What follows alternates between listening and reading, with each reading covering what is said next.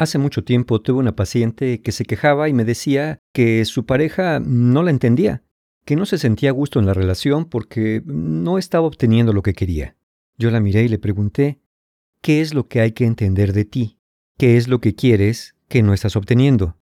Lo terrorífico del caso es que se quedó en silencio, se me quedó mirando y me dijo, no sé. Y eso pasa muchas veces. Nos sentimos insatisfechos o insatisfechas, o sentimos que nuestra pareja no nos provee de lo que necesitamos. Y lo más común es quejarse. Pero la cuestión es que si nos preguntara qué es lo que necesitas, qué es lo que te está haciendo falta, ¿qué le diríamos? Vamos, la pregunta de hoy es, sabiendo que todos tenemos necesidades distintas, ¿cuáles son las necesidades básicas en una relación? Pues justamente de eso vamos a conversar en este episodio. Así que ya lo saben, sin decir más, comenzamos.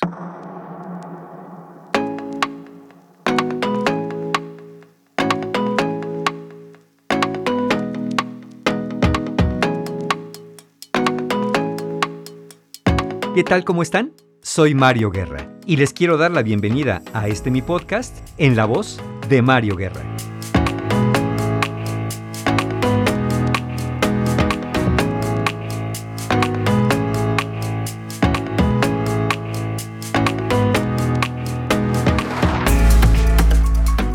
Como dije, sabiendo que todos tenemos necesidades diferentes, creo que es muy importante darnos cuenta cuáles son nuestras necesidades principales dentro de una relación para así poder comunicarnos con nuestra pareja, decirle qué es lo que estamos disfrutando y no solamente lo que hace falta.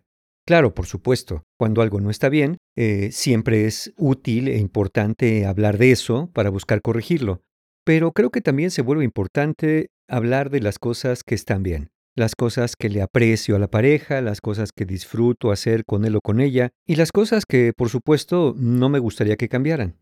Ahora bien, estamos hablando de necesidades básicas dentro de una relación, lo cual quiere decir que en un momento más cuando las mencione, podemos pensar que son necesidades que de alguna manera todos compartimos. Más allá de las personales o de las individuales, estas básicas digamos que son, pues eso, las fundamentales para que una relación funcione y para que ambos podamos proveernos de la satisfacción de esas necesidades y crear así una relación más armoniosa, pero sobre todo más amorosa y satisfactoria para ambos.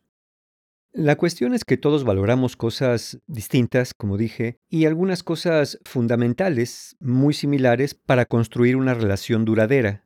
Hay elementos como el amor, la pasión, el apoyo mutuo, pero aún así, aún habiendo necesidades fundamentales, ¿podríamos decir que las apreciamos de la misma manera ambos? Obviamente la respuesta es no, porque cada uno de nosotros tiene dentro de las mismas necesidades que podamos apreciar o requerir, las acomodamos en nuestra propia jerarquía. Es decir, a lo mejor una necesidad tuya como la de acompañamiento, que para ti es muy importante, pudiera no serlo tanto para tu pareja. No, no que no lo sea, solamente digamos que está en otra prioridad. Entonces, las necesidades humanas se pueden clasificar en varios tipos. Hay físicas, hay económicas, hay prácticas y, por supuesto, emocionales, entre muchas otras. Sin embargo, podríamos decir que la mayoría de las necesidades dentro de las relaciones son psicoemocionales. Así que vamos a ver precisamente cuáles pueden ser seis necesidades básicas dentro de una relación para que vayas evaluando si en tu relación actual o incluso en alguna pasada, si es que en este momento no estás en alguna, has obtenido y visto satisfechas esas necesidades, pero también si tú has sido capaz de proveer dentro de la relación los elementos necesarios para que estas necesidades para ambos se encuentren satisfechas. Vamos a verlas. Primera necesidad básica. Afecto. Esta es fundamental, porque yo siempre he dicho que tan importante es amar como saber amar, y si el amor que se siente no se puede expresar de manera que el otro lo entienda como amor, pues va a ser muy complicado que haya satisfacción en esa relación. Las expresiones de afecto vienen, vamos a decirlo así, en muchos sabores, colores y medidas digamos que se presentan bajo la forma de palabras cariñosas, de admiración, de respeto, obviamente caricias, y no me refiero únicamente a las de tipo sexual o romántico, sino hasta las de ternura, por supuesto. Y justamente también pueden venir eh, de la forma de actos románticos, es decir, cosas que hacemos por nuestra pareja en un día ordinario, como tener un detallito, eh, recordar algo que le gusta, dejar de hacer algo que le molesta y hacerle saber que ha estado en nuestro pensamiento en varios momentos del día. El afecto a veces para muchas personas tiene que ver con la presencia, con la presencia verdaderamente involucrada y no nada más con estar en la casa y cada uno haciendo lo suyo y pues como si no estuviéramos, lo cual no quiere decir que tengamos que estar adheridos o amueganados, como se dice muchas veces, el uno con el otro, sino que de manera continua y cotidiana estemos involucrados en contarnos el día a día, en comentar una película, algún libro que estemos leyendo, algo que pasó en la familia o algo que pudo haber pasado en el mundo o en el espacio con este nuevo telescopio eh, James Webb. Las demostraciones de afecto también pasan por interesarte por muchas cosas que a tu pareja le interesan, aunque no sean tus favoritas, sin tener que dejar, por supuesto, las que te gustan personalmente a ti. En fin, que esta necesidad básica del afecto se ve muy nutrida cuando tenemos disposición para mostrar el amor que sentimos de manera que nuestra pareja lo pueda entender. Y entonces puede ser mucho más probable que así obtengamos reciprocidad cuando nuestra pareja se sienta satisfecha por el afecto que le estamos demostrando y a su vez también nos lo quiera demostrar a nosotros. Y no voy a cerrar los ojos, que probablemente alguien que me escuche por acá dirá, bueno Mario, ¿y si yo doy afecto pero no lo recibo qué? Entonces mejor que primero lo del otro y después yo ya veré. Pues sí, puede ser, pero ¿por qué no tener un gesto de buena voluntad? No necesariamente hacia tu pareja, sino hacia ti mismo o ti misma o la relación. ¿Por qué no ser tú la persona que empiece a ofrecer afecto si es que eso es algo que percibes que puede estar faltando dentro de su relación? Claro, si la otra persona no lo recibe bien, si perseveras en esto del afecto y lo que recibes es desamor y sinsabores, bueno, ahí ya tendríamos que hablar de otra cosa, es decir, de, reevaluar tu permanencia dentro de la relación. Pero quiero pensar que no nos vamos a ir por ese camino y sí por la disposición a demostrar afecto. Esa es la primera necesidad básica que deberíamos cuidar dentro de una relación. Segunda necesidad básica, respeto. Muchas veces con este pretexto de la confianza, de la camaradería, que siempre es bienvenida, por supuesto, a veces se van transgrediendo algunos límites y que el otro o la otra persona pues los va dejando pasar porque eh, se van dando como en cámara lenta. No se siente la transgresión de límites hasta que llega un momento que probablemente nos hartemos y digamos, oye, ya, ya estuvo bien de esta broma, ya estuvo bien de esta actitud, de este comentario, pero ya lo hacemos de una manera un tanto descontrolada, enojada, demasiado enérgica, que hasta parece agresiva, y no es casualidad que entonces nuestra pareja se defienda. Y es cuando uno dice, ahora ya me la volteó, resulta que el de la queja soy yo, y ahora me sale con que por qué le grito. Y eso pasa cuando dejamos llegar las cosas demasiado lejos.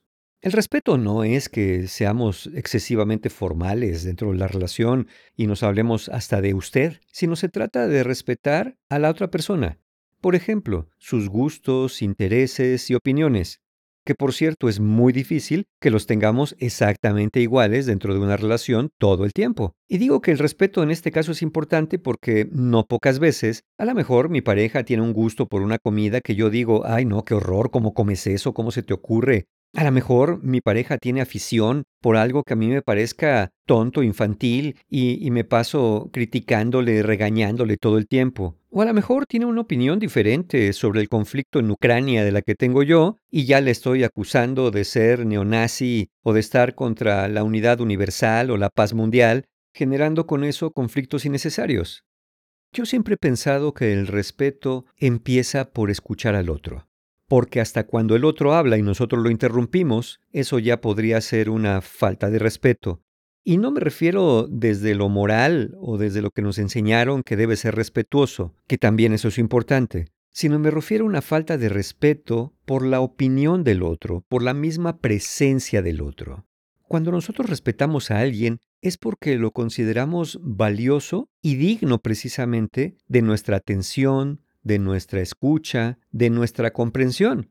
Cuando lo que tratamos de hacer, por el contrario, es imponer, cuando estamos interrumpiendo, cuando estamos criticando o pretendiendo aleccionar a la otra persona, pues un poco lo que estamos haciendo es diciéndole, tú no sabes nada, tú estás muy mal, y yo soy un ser iluminado que tengo el deber moral de enseñarte el camino de la sabiduría, del bien y de lo correcto. Vamos, que básicamente le estamos diciendo algo muy desafortunado como que eres un imbécil y no sabes nada. Eso no puede ser algo considerado como de mucho respeto, ¿no es verdad? También cuando hablo de respeto, hablo de respeto del tiempo del otro, como cuando llegamos a tiempo a los compromisos que tenemos con nuestra pareja, y hasta respeto por su familia, por sus amigos y hasta por su forma de trabajar. Respeto por sus miedos, sus alegrías y sus tristezas que si sientes que no puedes validarlas del todo, cuando menos deberías tener una actitud empática con aquellas cosas que le asustan, le preocupan o le entristecen. Para mí también una falta de respeto dentro de una relación es decirle a una pareja que no es para tanto lo que está sintiendo. Es como tratar de decirle, yo te voy a autorizar cuánto debes sentir y hacia qué cosas debes sentir lo que es correcto. Tercera necesidad básica, el aprecio.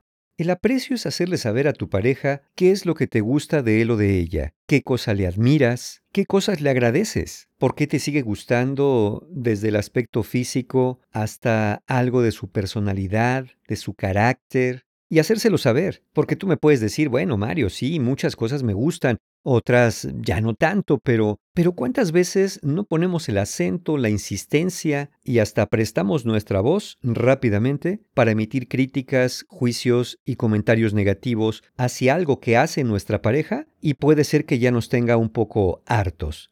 Pero qué trabajo cuesta poder elogiar, poder apreciar de viva voz aquellas cosas que nos siguen pareciendo divertidas, inteligentes, agradables, cariñosas, solidarias.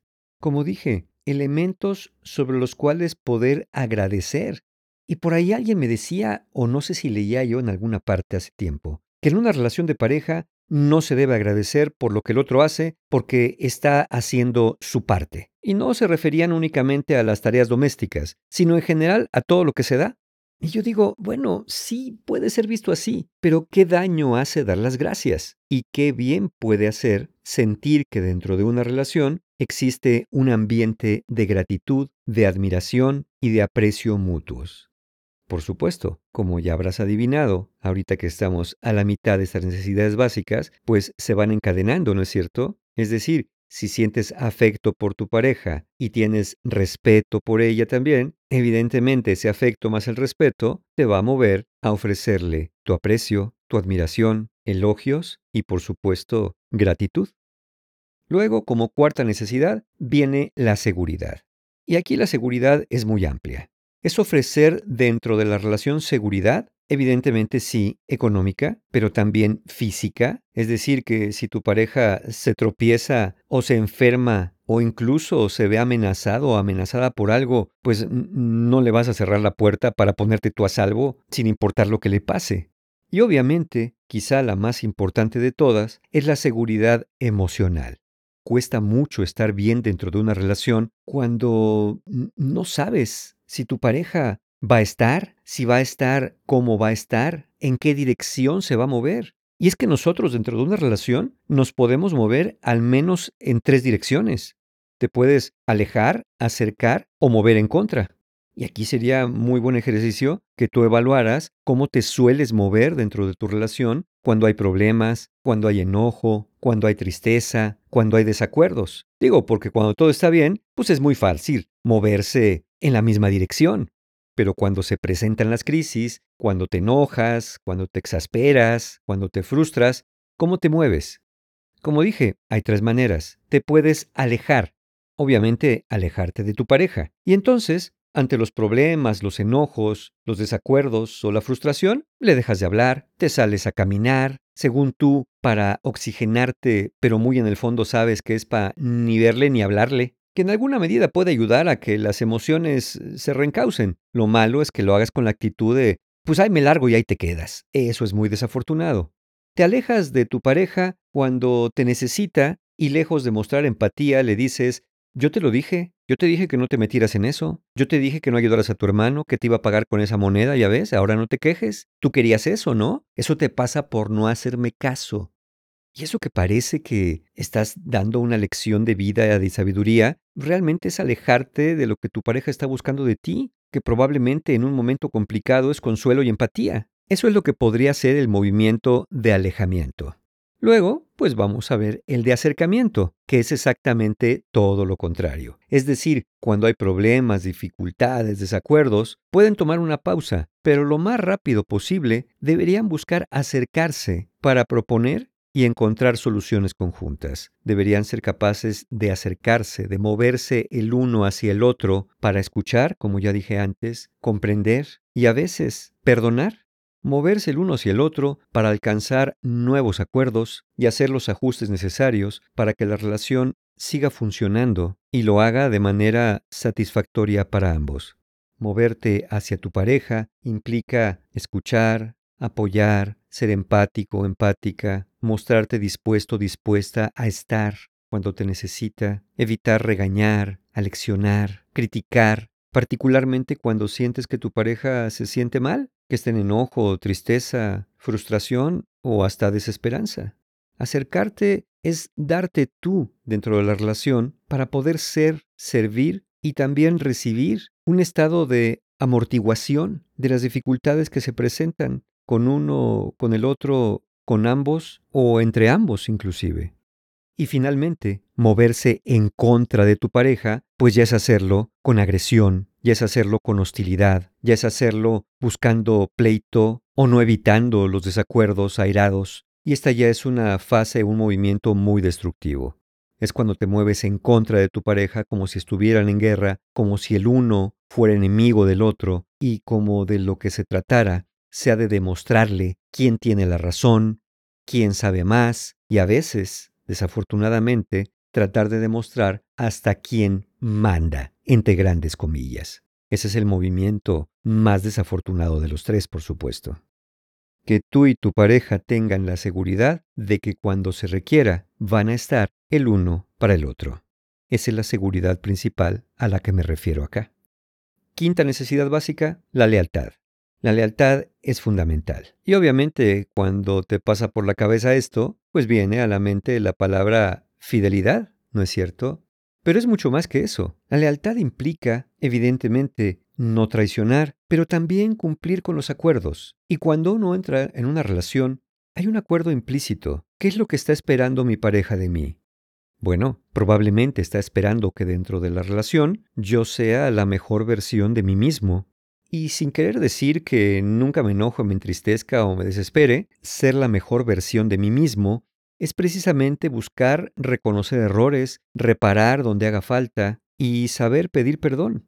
La lealtad hacia los compromisos, la lealtad hacia los acuerdos, hacia las promesas y la lealtad que implica, como ya dije en el paso de la seguridad, que cuando me necesites no te voy a dar la espalda o me voy a mover en contra de ti. Y finalmente tenemos el sexto elemento, la sexta necesidad básica dentro de una relación, que es la confianza. Y la confianza se nutre de los otros cinco elementos. Confío que me sigues queriendo cuando me demuestras afecto. Confío que hay respeto cuando lo haces con mis puntos de vista y opiniones. Confío que sigo siendo importante para ti cuando me ofreces señales de aprecio, admiración y gratitud. Confío que vamos juntos para donde sea cuando siento que en esta relación hay seguridad y hay lealtad mutuas. Y la confianza, creo yo, es uno de los grandes pegamentos para una relación. Ya lo he definido en otras ocasiones, que el amor es una combinación entre una emoción que es la alegría, pero un sentimiento que es la confianza. Podemos definir el amor como confianza y alegría, y entonces imagínense, si no hay confianza, pues entonces la alegría se difumina y lo que queda es solamente la relación, pero quién sabe qué tipo de relación esté quedando cuando ya no hay confianza entre nosotros. Es como un estar porque estamos acostumbrados a estar. Cubrir estas necesidades básicas no sugiere ser perfectos, nunca equivocarse, siempre estar alegres o dispuestos. Implica poner todo de nuestra parte, en voluntad, disposición y trabajo continuo y recíproco, para hacer de nuestra relación un lugar al que todos los días ambos queramos volver. Si descuidamos estas necesidades básicas, es muy probable que la relación, igual que una casa que se descuida, se deteriore y poco a poco se vaya desmoronando.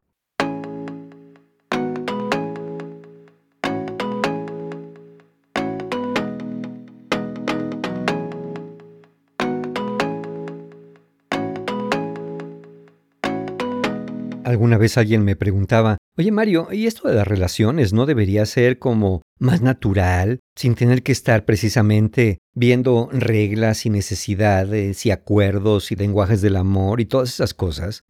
Y yo digo, sí, claro, puede ser mucho más natural si lo hacemos lo mejor que podemos hacerlo. Si lo hacemos con esta disposición, si construimos la relación con esa intención de estar bien, porque la construcción de una buena relación comienza, como dije, por la empatía mutua, el acercamiento continuo y se fortalece cuando cada uno tiene satisfechas estas necesidades básicas al menos. Por eso es tan importante identificarlas, para darnos cuenta, no solamente, como dije, si estamos recibiendo y viendo satisfechas en nosotros estas necesidades, sino quizá lo más importante para cada uno es preguntarse de manera individual si yo estoy haciendo lo necesario para que dentro de esta relación estas necesidades al menos se encuentren razonablemente cubiertas. ¿Nos escuchamos el próximo episodio? Aquí en la voz de Mario Guerra. Hasta pronto.